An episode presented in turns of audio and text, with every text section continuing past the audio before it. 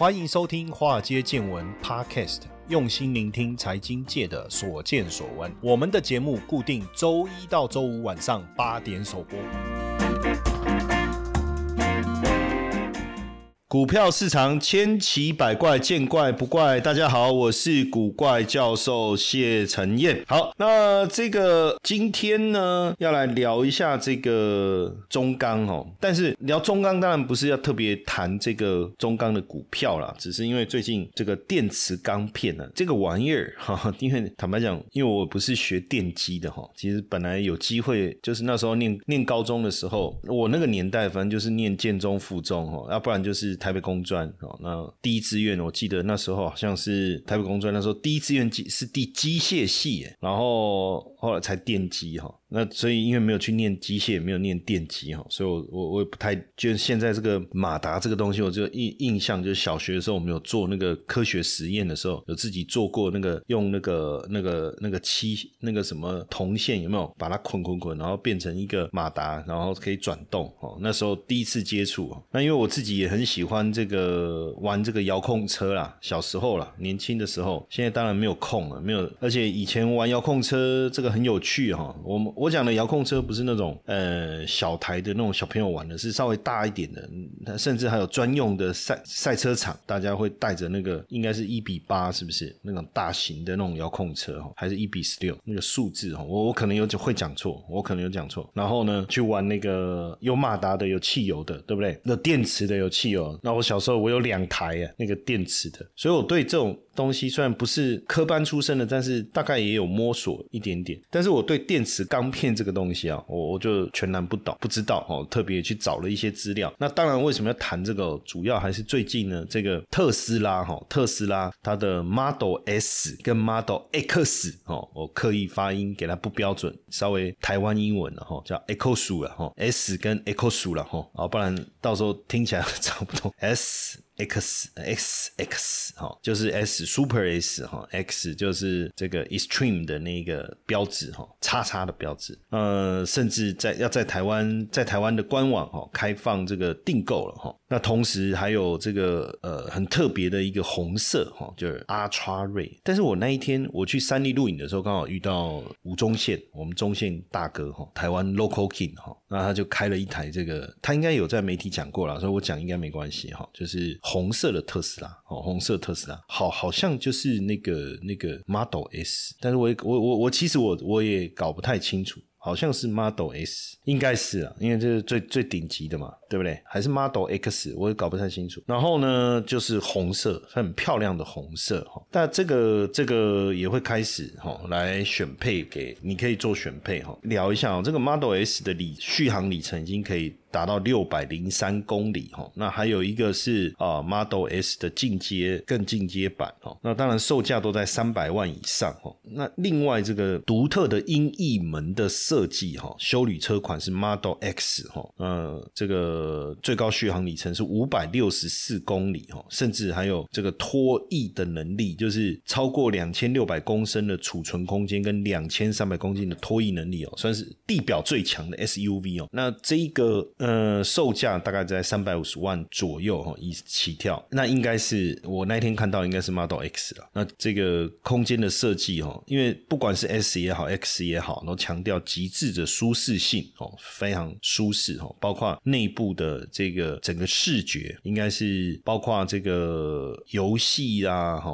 还有这个空间的设计啦，哦，温度的控制啦等等，独树一格然后独树一格，应该又又会掀掀起一股定。购的一个热潮哈，那当然在我们不能否认哈，特斯拉带来这个无远佛界的影响力了哈。突然之间，我们从呃燃油车进展到这个电动车哈，不管你认不认同哦，你你都必须去承认这个对整个人类的的生活带来一个很大的一个改变哦，很大的改变。那反正不管你你会不会买电动车，或是你会不会买特斯拉哈。那身边已经很多朋友都开开始开特斯拉了哈。那当然，特斯拉是二零零三年哈，二零零三年成立成立的哈。那这个名字确实是来自于科学先驱哦，尼古拉斯特斯拉。那二零零四年马斯克投资成为董事长，所以创办人其实不是马斯克哎，创办人是二零零三年两位，一个马丁，一个是 Mark，他们在加州成立的哈。那马斯克是投资的身份成为董事长，二零零八年成为执行长，然后在二零零八年推出一款电动车，就是 r o a s t e r 的小跑车。然后二零零九年 Model S 问世，二零一二年 Model X，所以先出来的是 S，再来是 X，到了二二零一七年才有 Model 三进入了大量量产的一个时代。所以如果严格讲起来啊，我们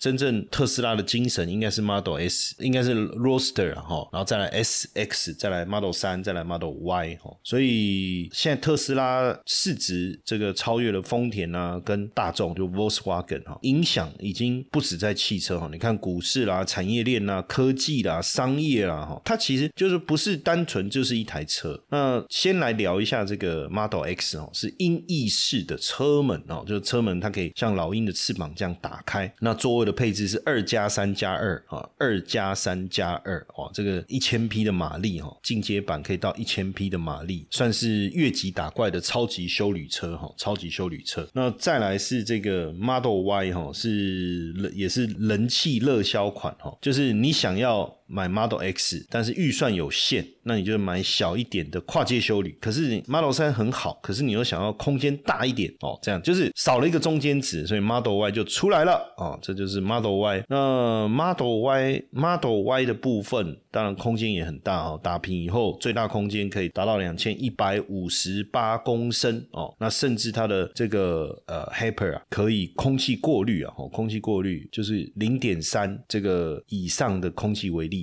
效果达到百分之九十九，所以特斯拉说这个 Model Y 可以抵御生化攻击，哦，生化攻击，而且安全测试啊，NCAP 是拿到五星评级，哈，五星评级。那除了再来 Model Y，再来就是这个呃 Model 三哈，Model 三算是相当好入门的呃特斯拉的电动车款，哈。那这样当然相相对路上看到就比较多，哈。那台湾也有供应这个顶级的 Performance 版，还有中级的 Long Range。Range 哈标准版都有哈都有。那如果相对预算没有那么多，又想要开电动车，Model 三应该是一个相当好的选择哈，相当好的选择。那 Model X 呢？Model S Super S 哈，它是被称为装了四扇门的超跑哦，超跑哇天哪！这个进阶版哦，一千零三十三匹马力，二点六秒就可以破百，二点六秒就可以破百哦，非非非非常的惊人。那实际上这个最近。这个特斯拉呢，也也在，其实这这段时间我们就就有听听到了哈，就是说在整个也要开始，应该说像苹果不是有个 CarPlay 嘛，对不对？好，那现在特斯拉也要研发类似 CarPlay 的这个应用商店哦，就是你可以特斯拉进去，现在大家都用 CarPlay 嘛，那如果说假设未来以后有特斯拉的这个自己的应用软体的下载，那就不得了哈。那特斯拉其实已经有发布了车载城市的界面哦，那。也开始可能会打造自家的应用商店，那这个对特斯拉来讲，那就又更不一样了哈。除了卖车生活的态度，甚至接下来可能跨足到所有应用软体的一个服务。那如果是这样的话，特斯拉的商业模式会产生很大的改变哦。因为对苹果来讲，大家换手机的速度比较快嘛，你可能一年两年你就换手机、换手机、换手机。可是对苹果来讲，服务的收入还是非常重要，超过百分之二十以上啊。那当然，所以如果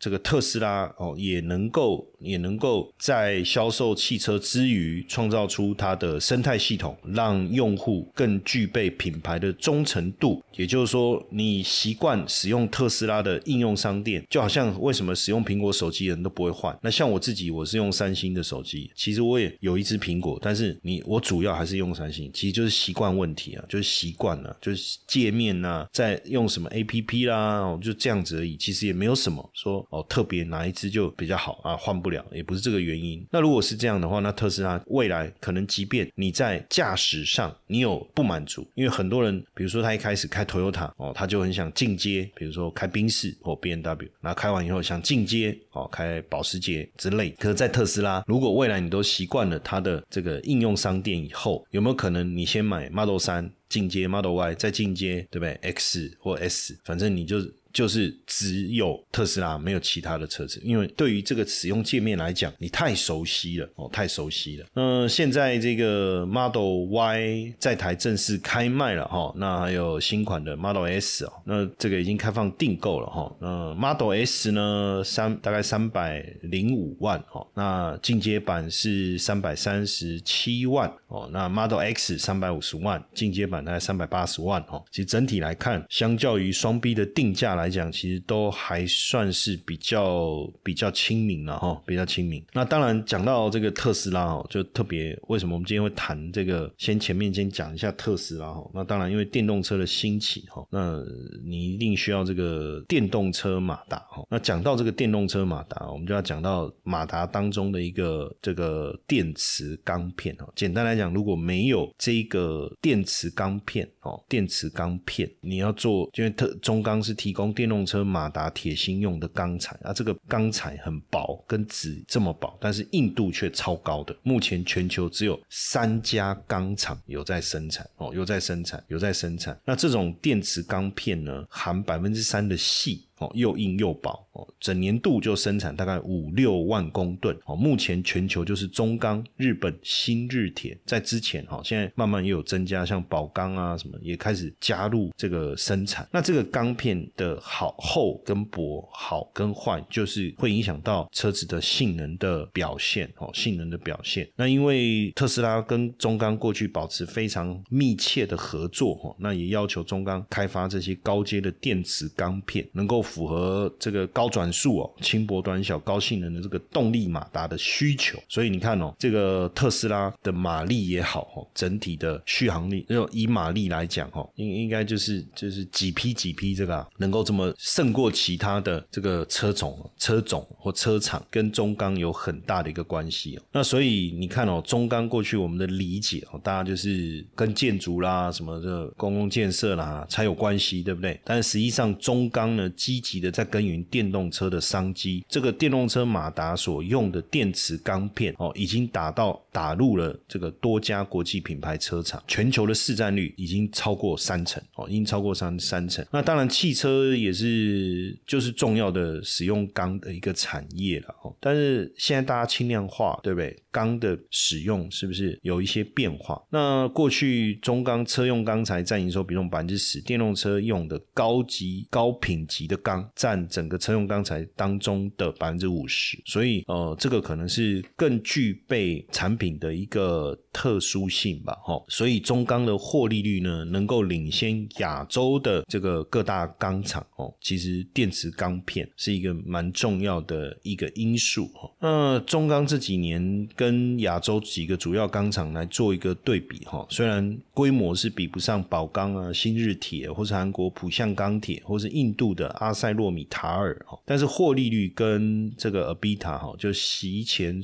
这个税前折旧及摊销的利润哈，都是亚洲之冠哈，亚洲之冠啊，所以这个确实是不容易哦。最主要是因为中钢开始推动高值化的精致钢厂的一个策略哦，这是主要的。那当然讲到这个电池钢片呢，我们我们就可以理解它是这个大家把它当就是说把它称作叫新能源的汽车晶片，其实它不是。晶片，它它没有办法运算嘛，对不对？它但是它的重要性，应该说重要性，哈，就很像一个汽车晶片。的那个概念啊，哦，所以他们把它称作新能源汽车晶片。那什么叫电池钢片哦？叫沉压钢、细电工钢、细钢、变压气钢等等，哈，都可以这样说。它是特定合金磁特性，有这个磁的特性的钢材，哦的钢材。那因为它是一种铁合金哦，会有含细细在内，哦，那细的含量如果比较高的话，它就会增加这个冷压过程中的脆性，哦，脆性。那这个材料当然。这个细呢，让铁的电阻率呢就会增加五倍以上，相对普通钢，当然就是对于这个电机来讲，它是更好的哦，更好的。然后当然就可以带来这个在在马达当中非常重要的一个一个关键的一个零件哦。那原本大家其实也没有特别注意到这个电池钢片啊，那是因为突然之间日本啊哦，日本去日本的日本制铁去告。宝钢、侵权。哦，那告的是什么？就是这个电池钢片的专利，其中一个叫无取向性。哦，当然，什么叫无取向性，我就不解释了，因为这个有点细，哦，有点细。那因为电池钢片就是我们刚才讲，你你用在发电站的变压器也好，纯电动车的马达也好，哦，那因为呢，从这件事情来看，大家就开始注意到，哎呦，因为以前我们讲的专利啊，大部分讲侵权都是在电子产品、手机这一块，哦，所以可见哦，现在那这个电池钢片也。被大家注意哦，目前电池钢片啊专利的竞争力排名第一是日本哦，日本制铁，第二是也也是日本的 JFE 哦，然后第三是浦项，然后呢再来是第四是宝山宝钢哦，就宝钢。那所以大家就会发现说，在这个领域哦，其实相当的重要。那因为现在呃，美国的钢铁厂也开始扩大生产这个电池钢片哦，因为这个电池钢片是是生产电动车非常。重要的原料，那这个因为电动车市场的快速的一个成长哦，也让这一方面的供应开始出现短缺哦，开始出现短缺。那因为电池钢片的主要用途就是把电能转换成机械能。好，电能转换成机械能。那过去你说马达用在洗衣机啊、冷气啦，这个转换的过程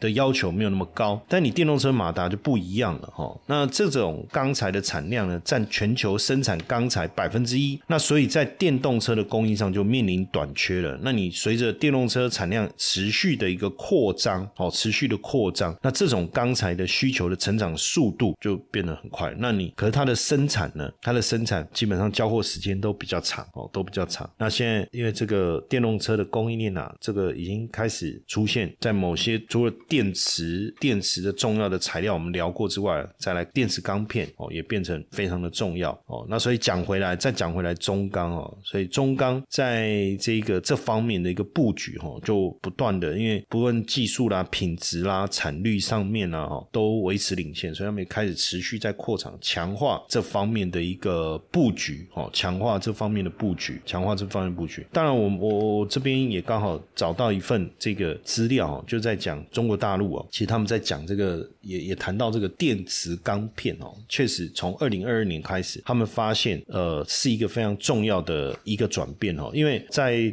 我们讲在电机啊家电。这个市场需求变弱了，哎，可是，在新能源、储能啊，还有包括能源汽车，因为你马达的部分这个部分会需要的话，哎，它反而出现了爆炸式的一个增长，爆发式的一个增长，主要在风力发电机哦，还有这个电动车的一个发展的应用上面哦。那所以呢，呃，从去年开始哦，电池钢片的增长呢，已经开始出现这个供不应求的一个现象哦，供不应求的的一个现象。那需求端的价格。也开始提高了哦，开始提高了。那在新能源市场，就电动车的部分，因为大家知道中国大陆的增长的速度相当的快。哦，相当的快。那去年是产量是超过七百万台，哦，产量超过七百万台，也销售了六百将近七百万台，将近七百万台，成长是超过九成，哦，成长是超过九成。所以对于电池钢片的一个需求，也产生了大幅度的一个增长，哦，也产生了大幅度的增长。所以这个新确实新能源汽车啊，就电动车，因为在双碳的目标，哦，就是二零三零、二零六零零呃碳中和，哈，碳中和就是零。碳排放啊，这个部分哦，那新能源汽车到二零二五年在中国就要销售一千万